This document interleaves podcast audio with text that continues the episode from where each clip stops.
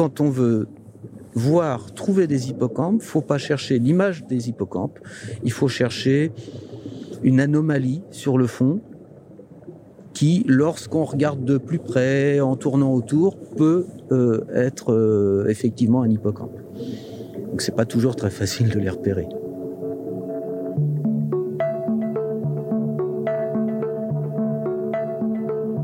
Se balader. Flâner.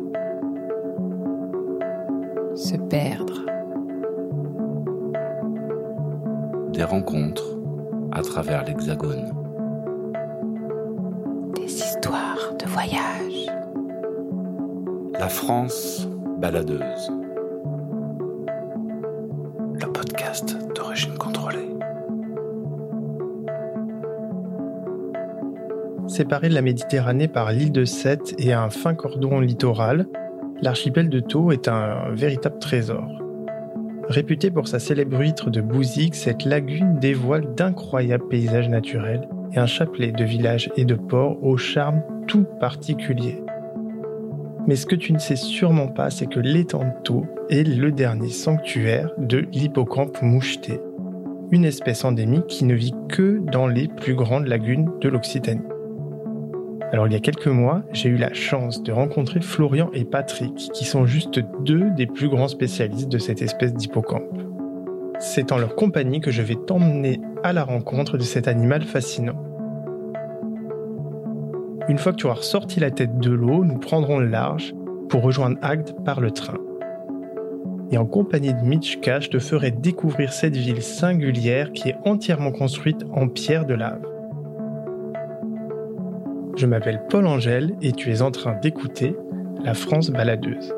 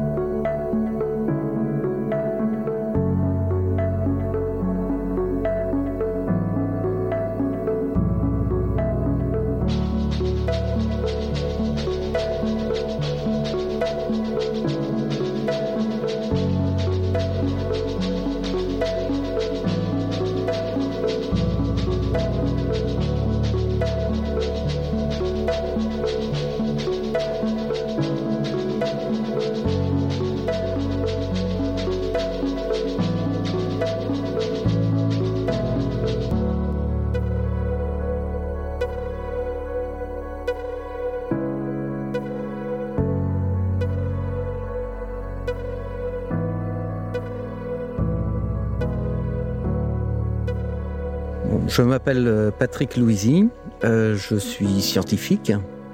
J'ai l'habitude de dire que je suis poissonnier. On va dire que si on veut faire sérieux, je suis ichthyologue et j'étudie les poissons, euh, notamment les poissons marins de Méditerranée et en particulier les hippocampes et leurs familles, les poissons aiguilles ou cingnates.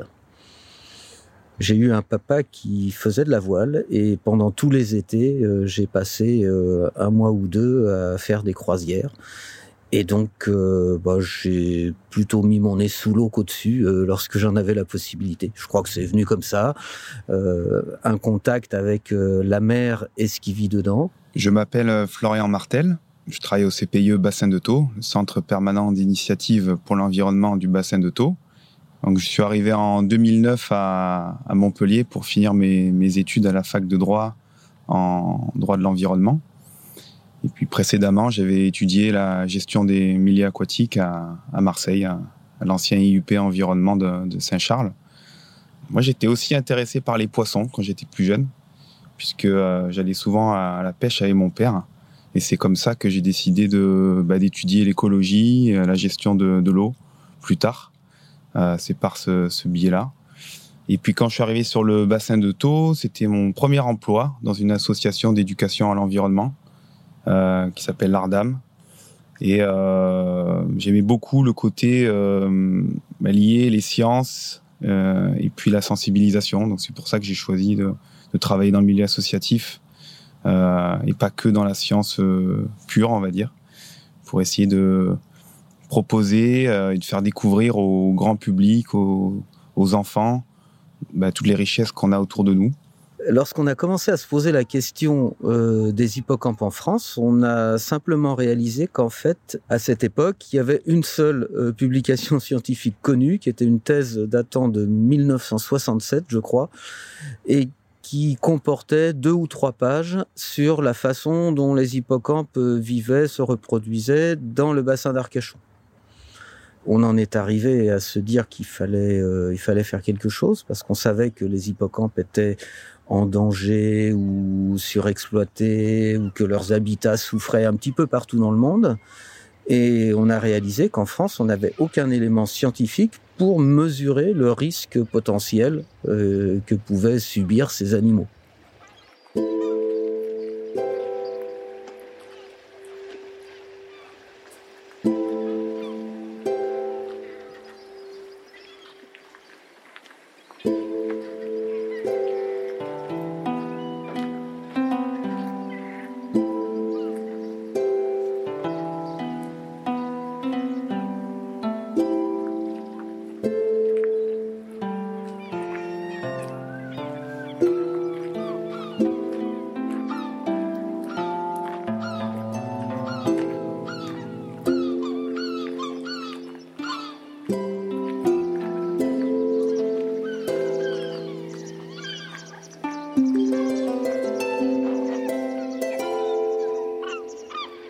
Alors ici, on est à la Pointe Courte. C'est un quartier de Sète qui est euh, finalement entre la ville et la lagune, quelque part. Ça fait un petit peu comme un petit village euh, de pêcheurs. Euh, et un petit port qui est à la fois charmant et très typique de ce qu'est ou était même la vie des pêcheurs et des gens qui vivent de la lagune bah, ça illustre bien euh, ce qu'est la lagune de Thau, un espace naturel avec euh, son histoire euh, très longue euh, et le côté un petit peu traditionnel de la vie qu'on peut mener dessus. Et c'est aussi un espace où l'homme est très présent avec la ville de Sète, le port et tous les villages qui font que c'est une lagune naturelle, mais sous forte incidence humaine ou forte présence humaine pour le moins. Une lagune, c'est un, plan d'eau littoral qui est composé d'eau saumâtre. Donc euh, l'eau saumâtre, c'est entre salée et eau douce. Et hum, c'est un plan d'eau qui est plus ou moins profond et qui est séparé de la mer par un cordon littoral qu'on appelle euh, le lido et qui communique aussi avec la mer euh, grâce à des gros, des canaux naturels qui sont creusés dans ce lido. Donc c'est un espace qui est à la fois nourri par les eaux de la mer et puis par les eaux douces qui proviennent des bassins versants. La lagune de Thau, c'est une des plus grandes lagunes du Languedoc. C'est aussi la plus profonde. Euh, alors il y a un endroit où ça atteint 30 mètres, mais le fond habituel de la lagune est autour d'une dizaine de mètres, ce qui est quand même beaucoup plus que les, lagunes euh, de la région de Montpellier, par exemple. Et ce qui est très particulier, c'est que en réalité, les gens qui vivent, euh, qui ont une activité sur la lagune, pour la plupart, vivent de la production naturelle de la lagune, que ce soit les conchuliculteurs, euh, les pêcheurs évidemment. Et donc on a à la fois une présence humaine forte et un fonctionnement naturel qui est au cœur de ce qu'apporte la lagune aux hommes qui y vivent. la lagune de Thau, c'est un espace euh, fragile, notamment vis-à-vis des apports en nutriments qu'elle va recevoir. En fait, la lagune, c'est le réceptacle des eaux qui proviennent d'un bassin versant. Donc, une goutte d'eau qui tombe sur le bassin versant de la lagune de Thau, potentiellement, cette goutte d'eau, elle peut amener tout un tas de choses avec elle, et euh, notamment des, nutriments, euh, comme l'azote ou le phosphore, par exemple, qui euh, bah, peuvent venir enrichir le milieu et causer un petit peu des perturbations. Alors, le principal impact, en fait, de ces pollutions, c'est d'augmenter la productivité de la lagune, donc la charge organique dans la lagune. Et dans les moments un petit peu difficiles, euh, lorsque la température augmente beaucoup, que le vent ne souffle pas en été, là, quand il fait très chaud et qu'il n'y a pas d'air, il arrive qu'il y ait des endroits où il y a tellement de charge organique que ça se met à pourrir. Quand ça pourrit, ça consomme l'oxygène qui est autour, ça fait mourir et pourrir ce qui est autour. C'est ce qu'on appelle les malaigues, ça veut dire mauvaise eau en, en occitan. Et ce problème d'eutrophisation, c'est un mot plus scientifique pour le dire, peuvent parfois euh, faire mourir euh, la moitié de, de ce qui vit dans la lagune. Il y a des secteurs entiers qui peuvent, en fonction des légers courants, de l'évolution de ce départ de Malaig, être piégés par des eaux qui en fait euh, manquent d'oxygène et font mourir tout ce qu'il y a dedans. Et tout le problème de la gestion de la lagune aujourd'hui est l'équilibre entre finalement ce besoin de constance qui est celui des hommes et la variabilité qui est finalement assez naturelle du milieu lagunaire.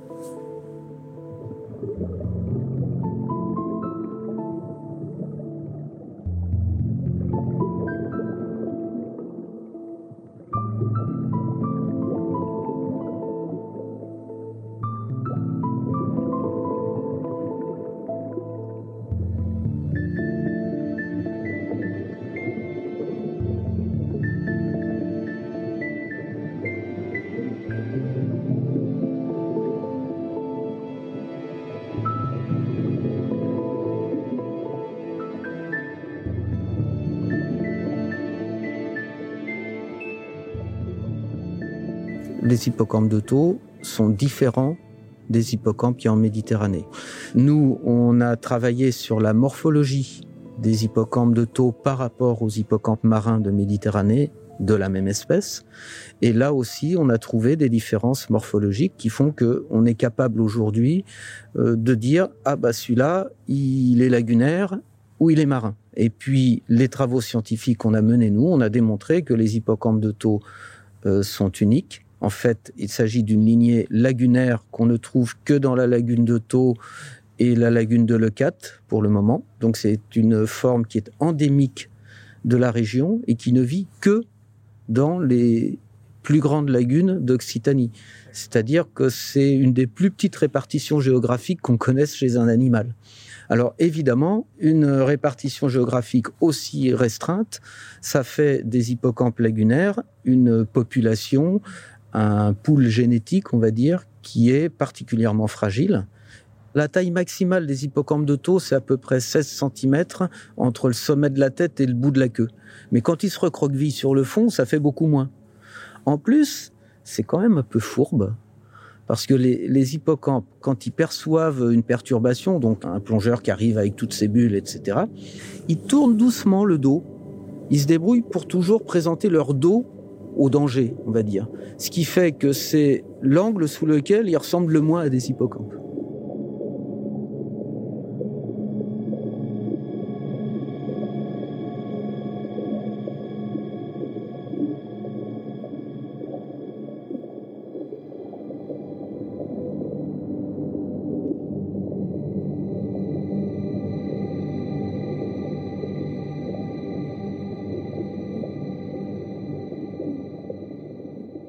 Moi, ce qui me fascine, c'est que c'est un poisson qui nage euh, pas à l'horizontale, il est droit, comme une allumette. il va se déplacer euh, avec sa nageoire dorsale qui le propulse. Et je trouve que c'est une caractéristique un peu particulière chez un poisson. Puis après, bah, ce qui est fascinant, c'est que c'est le papa qui va apporter euh, les œufs. La femelle va déposer les œufs dans un réceptacle, une sorte de poche ventrale. Et c'est le papa qui va incuber les œufs pendant quelques semaines donc ça c'est un peu particulier, euh, c'est même assez étonnant euh, dans le monde du vivant. Plus on les étudie, plus on s'aperçoit que les populations d'hippocampes sont extrêmement fluctuantes. Ils sont sur ce plan-là, je crois, une espèce vraiment typiquement lagunaire, enfin les hippocampes de taux, euh, dans la mesure où ils ont des évolutions également très importantes. On peut en avoir dix fois plus d'une année sur l'autre.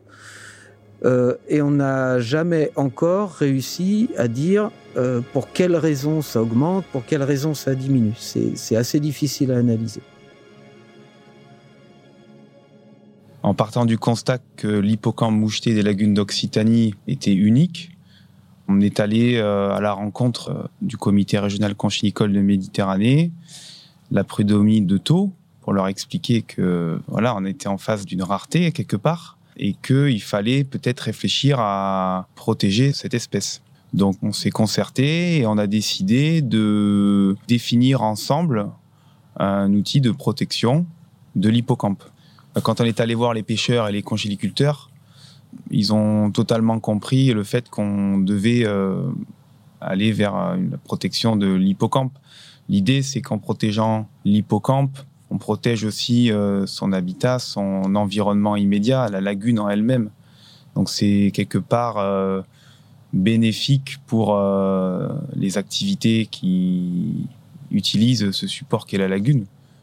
Pour nous, c'est évident que on ne peut pas envisager de lancer une démarche de protection sans être en accord avec les gens qui vivent de ce milieu, qui vivent euh, à proximité de cette espèce qu'on veut protéger. Parce qu'ils ont une vraie connaissance de ces animaux, de la place qu'ils peuvent avoir dans le milieu euh, aquatique euh, de la lagune, de, des interactions avec leur métier. Euh, bon, bah, les pêcheurs attrapent des hippocampes de manière accidentelle. Les conchiliculteurs, ça arrive qu'ils remontent leur corps de d'huîtres et qu'il y ait des hippocampes accrochés. Donc, c'est vraiment quelque chose où on se retrouvait à la fois sur la même longueur d'onde, mais avec des apports complémentaires sur la connaissance de ces animaux et de l'importance euh, qu'on peut leur attribuer en fait. Tous, on trouve que c'est un animal extraordinaire, que c'est un emblème extraordinaire pour les lagunes et que ne serait-ce qu'à ce titre-là, ça mérite d'être protégé.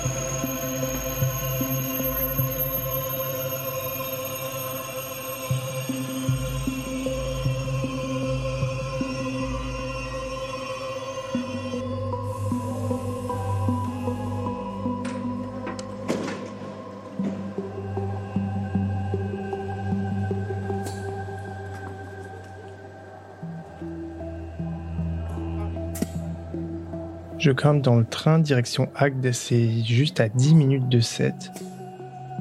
Mais tu vas voir que le changement de décor est vraiment total. Je t'avoue quand même que là, tout de suite, je suis encore en train de nager avec les hippocampes. C'était vraiment une rencontre magique. Bon allez, là il faut vraiment que je me réveille. C'est parti.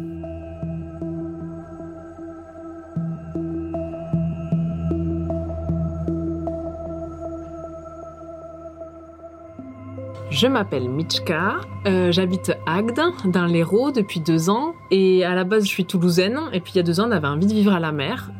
J'ai grandi dans, le Comminges, au sud de Toulouse.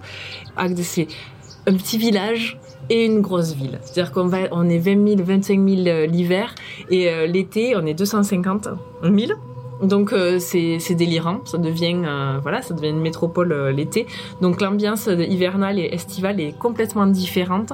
Finalement, on se retrouve entre nous, entre locaux et il y a une sorte, je sais pas, de complicité, de lien qui se crée plus facilement je trouve qu'ailleurs. Pour donner un exemple, j'ai passé 4 ans à Agen, j'ai à peine discuté avec mes voisins quelques heures en 4 ans.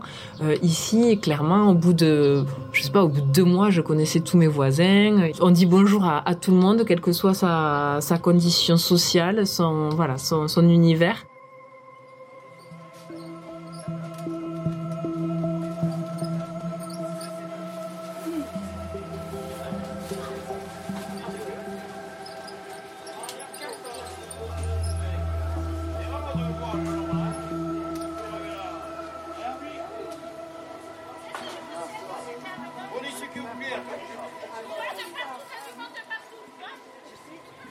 Coucou Mitchka, comment ça va Ça. Ça va bien, ça va bien. Bah écoute, je suis ravi de venir chez toi, de découvrir Agde. Alors, euh, tu m'as donné rendez-vous en plein milieu du marché, un marché qui a l'air euh, immense, avec plein de bons produits. Tu peux m'en parler un petit peu? Oui, mais le marché est effectivement immense. Cet été, en pleine période estivale, hein, juillet-août, il sera encore plus gros. Et euh, c'est un, marché qui prend euh, toute la promenade euh, d'Agde et on y retrouve autant des légumes, de la charcuterie que des chaussures ou des vêtements. Et c'est un marché qui est hyper important parce que c'est vraiment le jour où la ville vit et revit, j'ai même envie de dire. Et, euh, c'est un lieu de rencontre. C'est voilà, tu vois. Et aujourd'hui, il fait beau, c'est super agréable. On se balade entre les odeurs de paella et euh, les melons. C'est euh, quand même plutôt sympa. Et avant, il était un petit peu caché dans les ruelles. On le voyait moins bien. Les touristes passaient leur temps à le chercher. Il y a eu des travaux. Il a du coup été euh, délocalisé momentanément. Et en fait, ils ont plus voulu retourner là-bas parce qu'ils ils travaillent beaucoup mieux. Et en fait, tout le monde est ravi parce que ben, il est plus visible. Du coup, il y a plus de monde. Et puis là, voilà, le centre-ville est vraiment vivant pendant une, une demi-journée et ça fait super plaisir, quoi.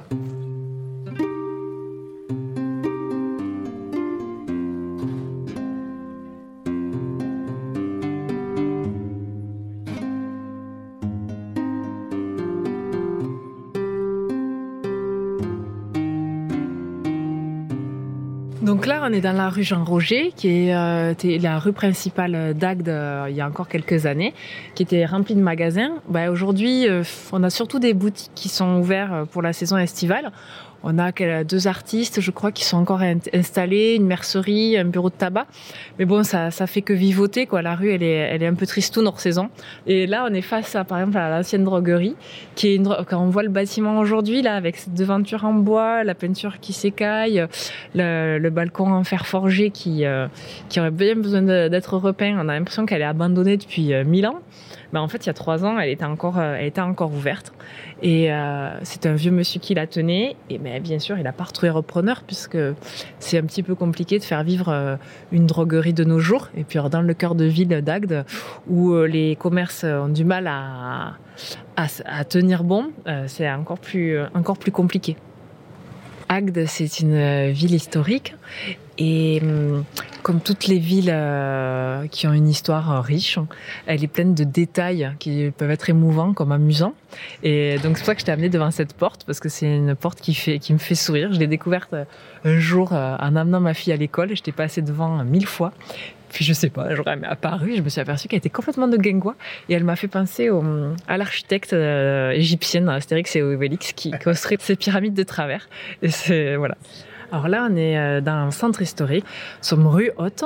Et donc euh, ici, tu vois, c'est ça que j'aime dans le sud, c'est euh, le soleil, la pierre noire, euh, comme ça, la pierre basaltique, et puis les plantes qui grimpent, le rosier est magnifique. C'est hyper charmant. C'est voilà, là, on a envie de se promener. Quand tu arrives ici, je trouve que ça donne envie de découvrir le reste. Ça, voilà. Là, on est vraiment euh, au cœur de, l'histoire d'Agde, avec des bâtiments qui sont entièrement en pierre de lave tout autour de nous. Pour qu'il y ait de la pierre de lave, il faut un volcan. En fait, on est au bout de la chaîne des volcans d'Auvergne. On est tout au bout, tout au bout, tout au bout. Et effectivement, le Mont Saint-Loup, qui est juste au Cap d'Agde, est un ancien volcan et on a une activité volcanique dans la mer euh, qui est encore visible en fait. Euh, donc là, nous sommes arrivés sur le, le point le plus haut du quartier euh, historique, donc place de la Glacière. C'est là où, donc, à l'époque médiévale, on gardait dans ce quartier des blocs de glace dans des glacières qui sont des sortes de petits puits dans le sous-sol ou au rez-de-chaussée des maisons. Et euh, on les descendait ensuite par certaines rues qui menaient directement à l'Hérault pour ensuite, aux saisons chaudes, garder les poissons dans la glace.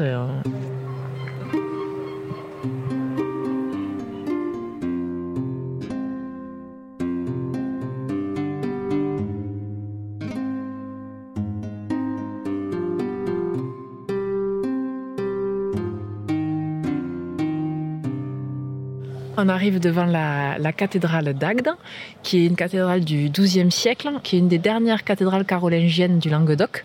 Et donc, comme tu vois, elle s'impose. hein. C'est une cathédrale fortifiée avec des machicoulis.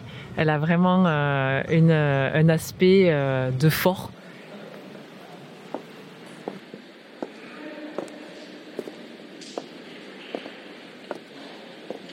Là, on est dans la chapelle qui est accolée à la, à la cathédrale. C'est en fait c'est une sorte de vestibule pour euh, pour la cathédrale. Elle a été construite avec les pierres du, cloître qui formaient le cloître avant. Et euh, la cathédrale, elle date du XIIe siècle, mais elle-même, elle a été construite sur euh, une église de l'Antiquité tardive. Et cette ancienne église avait été elle-même construite sur un, temple dédié à Diane. Donc, dans la, chapelle, on voit un tombeau et au loin, on peut deviner des fondations de, de ces anciens édifices.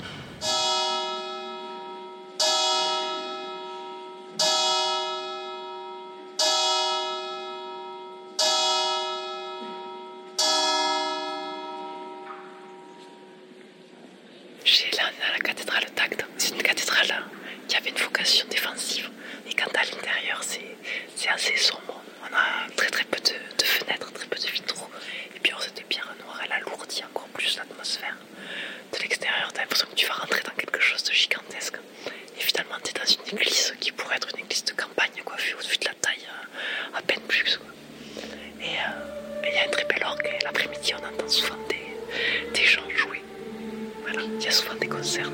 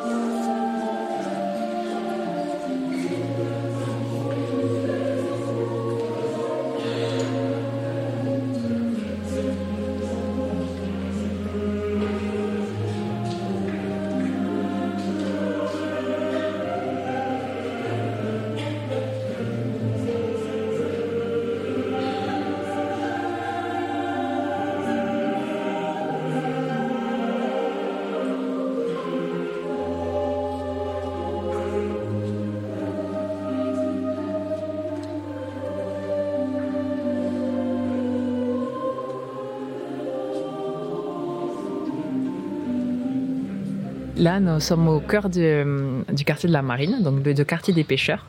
Et euh, Saint-Sévère, c'est euh, l'église Saint-Sévère, c'est le lieu qui chaque année euh, accueille la fête des pêcheurs, tout simplement. Euh, Saint-Sévère, c'est c'est un personnage important dans l'histoire d'Agde. Ce serait un prince syrien arrivé à Agde au 5e siècle. Et euh, la légende veut qu'il aurait sauvé, grâce à son or, Agde de la famine. Donc il a été un temps ermite. Et puis euh, il s'est fait connaître par ses actes de charité euh, et de, voilà, de bienveillance envers les, les Agatois, au point qu'aujourd'hui il a son église et il est enterré dans, sous l'autel de l'église.